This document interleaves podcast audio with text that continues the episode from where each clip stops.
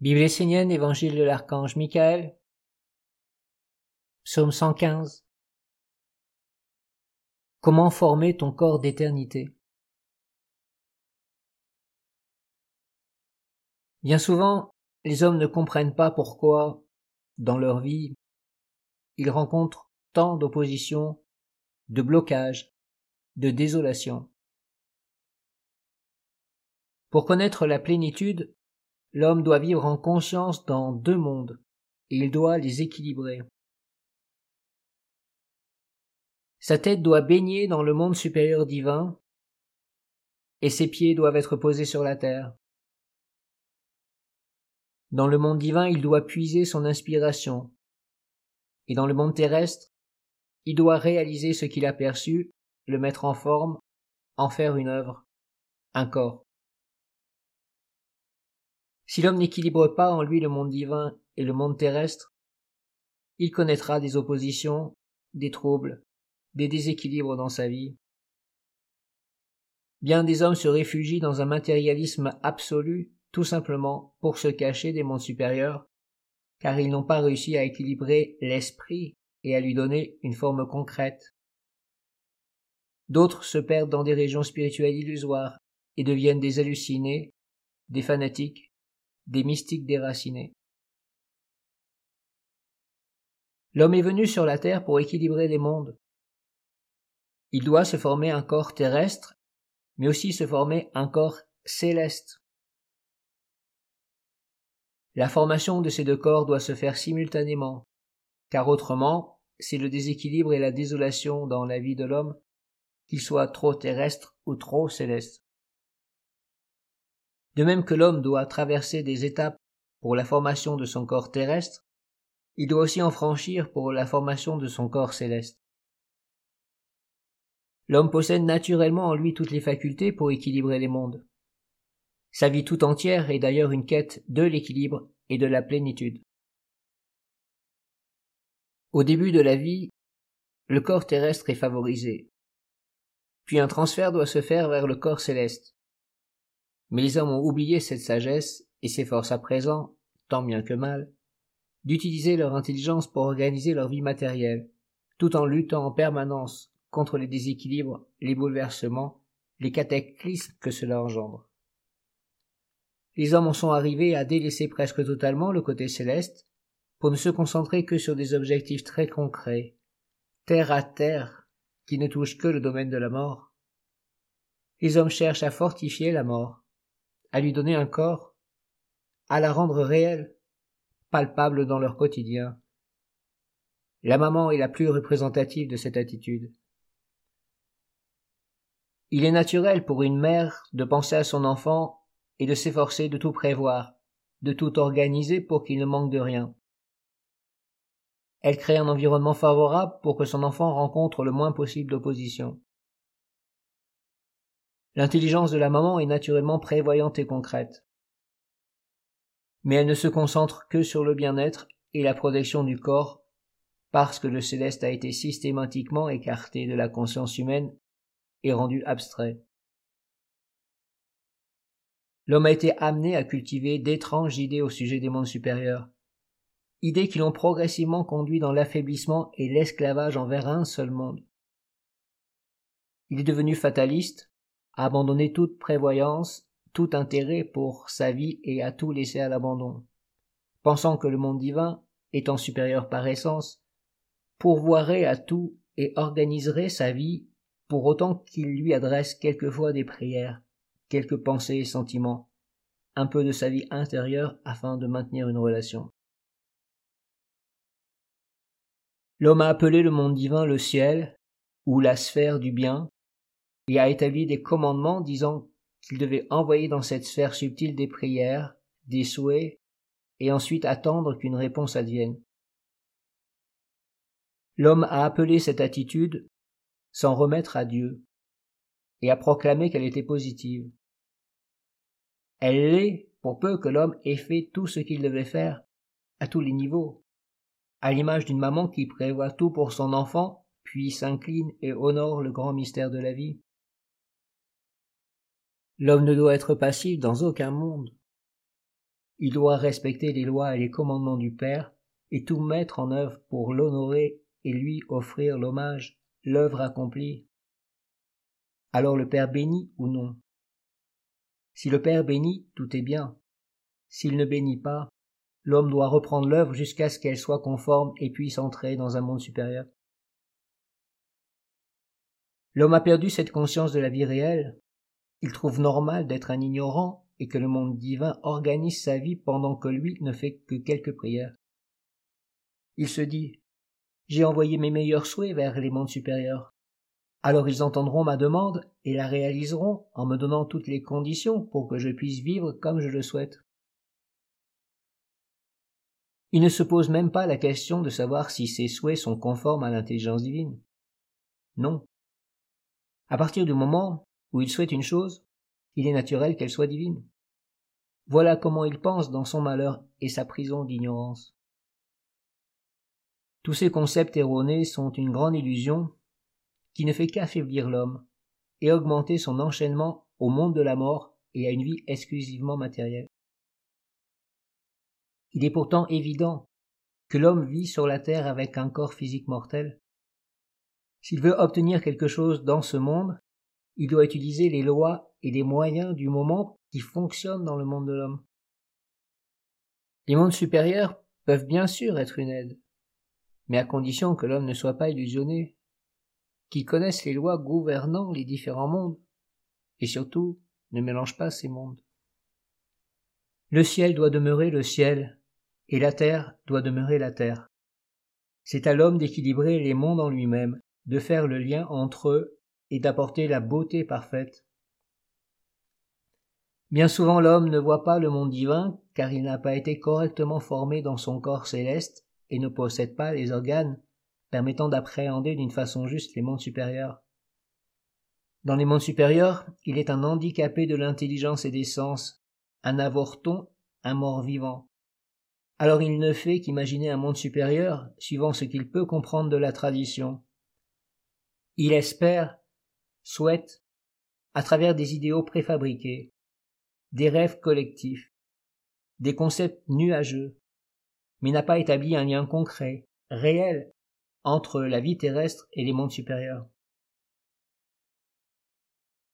Il y a une grande différence entre un monde abstrait et un monde concret. Et pourtant, il n'y en a pas ou il ne devrait pas y en avoir.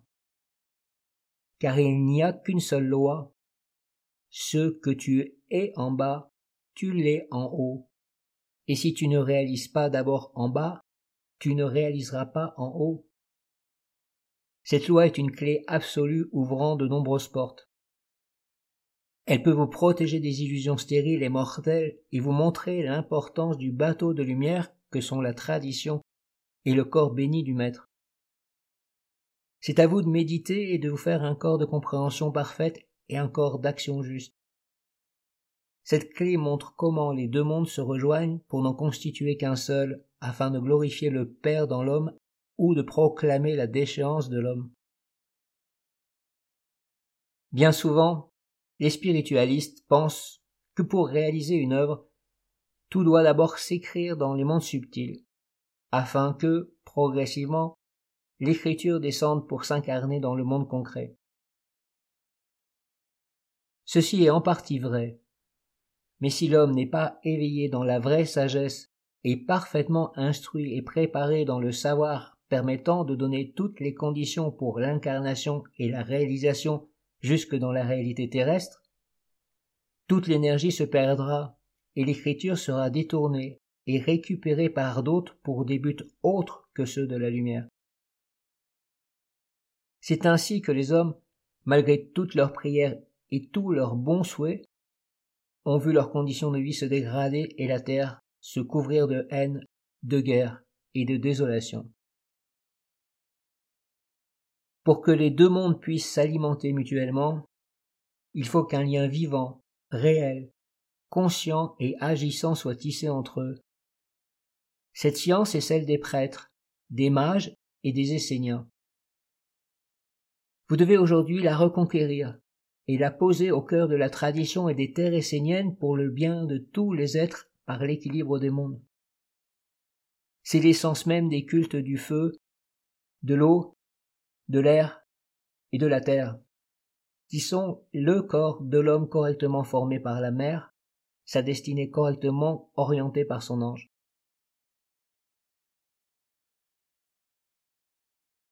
Père Michael, comment faire pour être réellement ce que l'on est? Comment construire chaque jour son avenir conformément à la volonté du Père?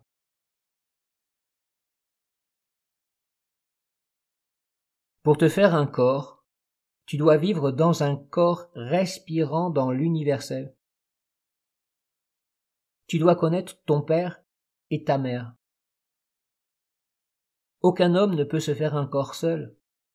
C'est toujours sa relation avec la collectivité qui forme son corps et écrit son futur. Dans votre monde, le Père se manifeste à travers la lignée des maîtres et la mère, dans la tradition de la sagesse qui est le bateau de la lumière. C'est au sein de la tradition vivante que tu dois te faire un corps. Chaque réalisation concrète que tu poses sur la terre est comme une pierre pour la victoire de la nation essénienne.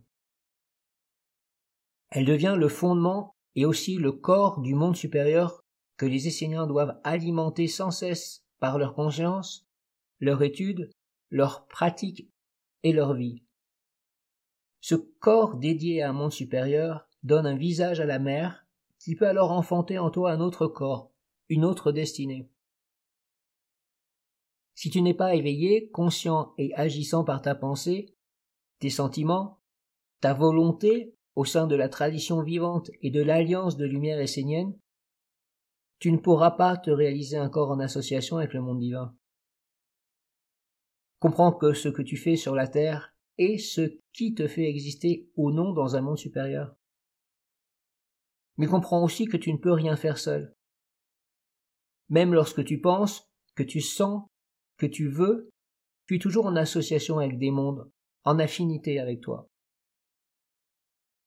Tu es un être individuel, mais tu es aussi un être collectif, et c'est cette collectivité qui te porte. Exactement comme une mère construit et nourrit l'enfant en son sein. Si tu veux construire en toi un corps d'éternité, participe activement à la création du corps de la tradition du Père sur la terre. Il ne faut pas tomber dans le piège qui consiste à croire qu'il suffit d'être dans la tradition pour que le corps se fasse de lui-même. Nombreux sont ceux qui ont agi de cette manière et qui ont ainsi éteint leur tradition, l'ont séparé du monde divin.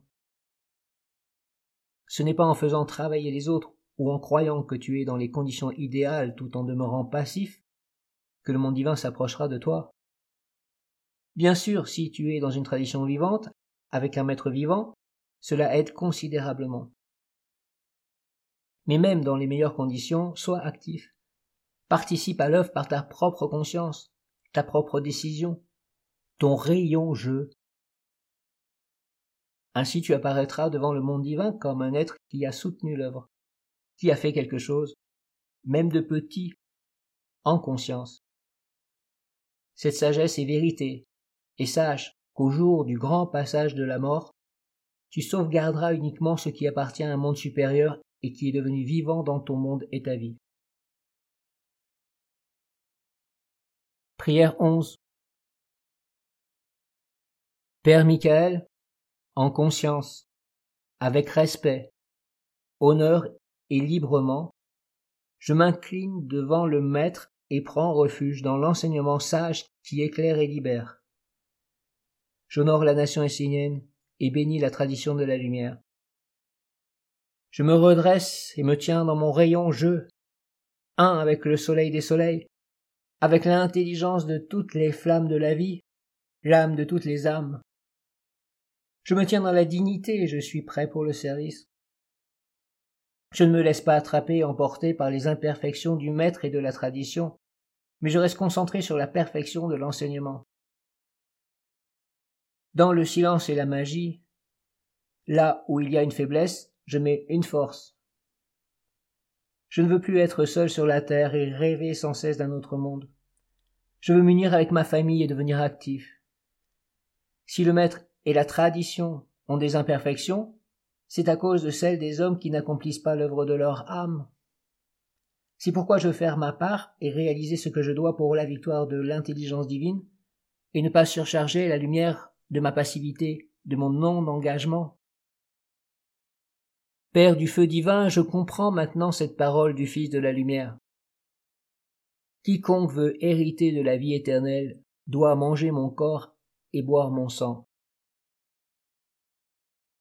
Comme maître incarné, il était le Père, et à travers l'enseignement et la tradition, il était la mère. En œuvrant pour lui, le corps du Père et de la Mère se forme à l'intérieur et tout autour de moi. Père, fais que cette sagesse soit gravée dans ma terre et ma conscience, en lettres de feu, afin qu'elle soit ma vie, car je veux vivre avec toi maintenant et toujours. Je veux construire un édifice solide pour la gloire du Père, afin qu'il vive en moi, et que je puisse être avec toi et avec tous ceux qui vivent en lui. Sans le corps du Père en moi, rien ne sera stable ni puissant dans ma vie et mon éternité.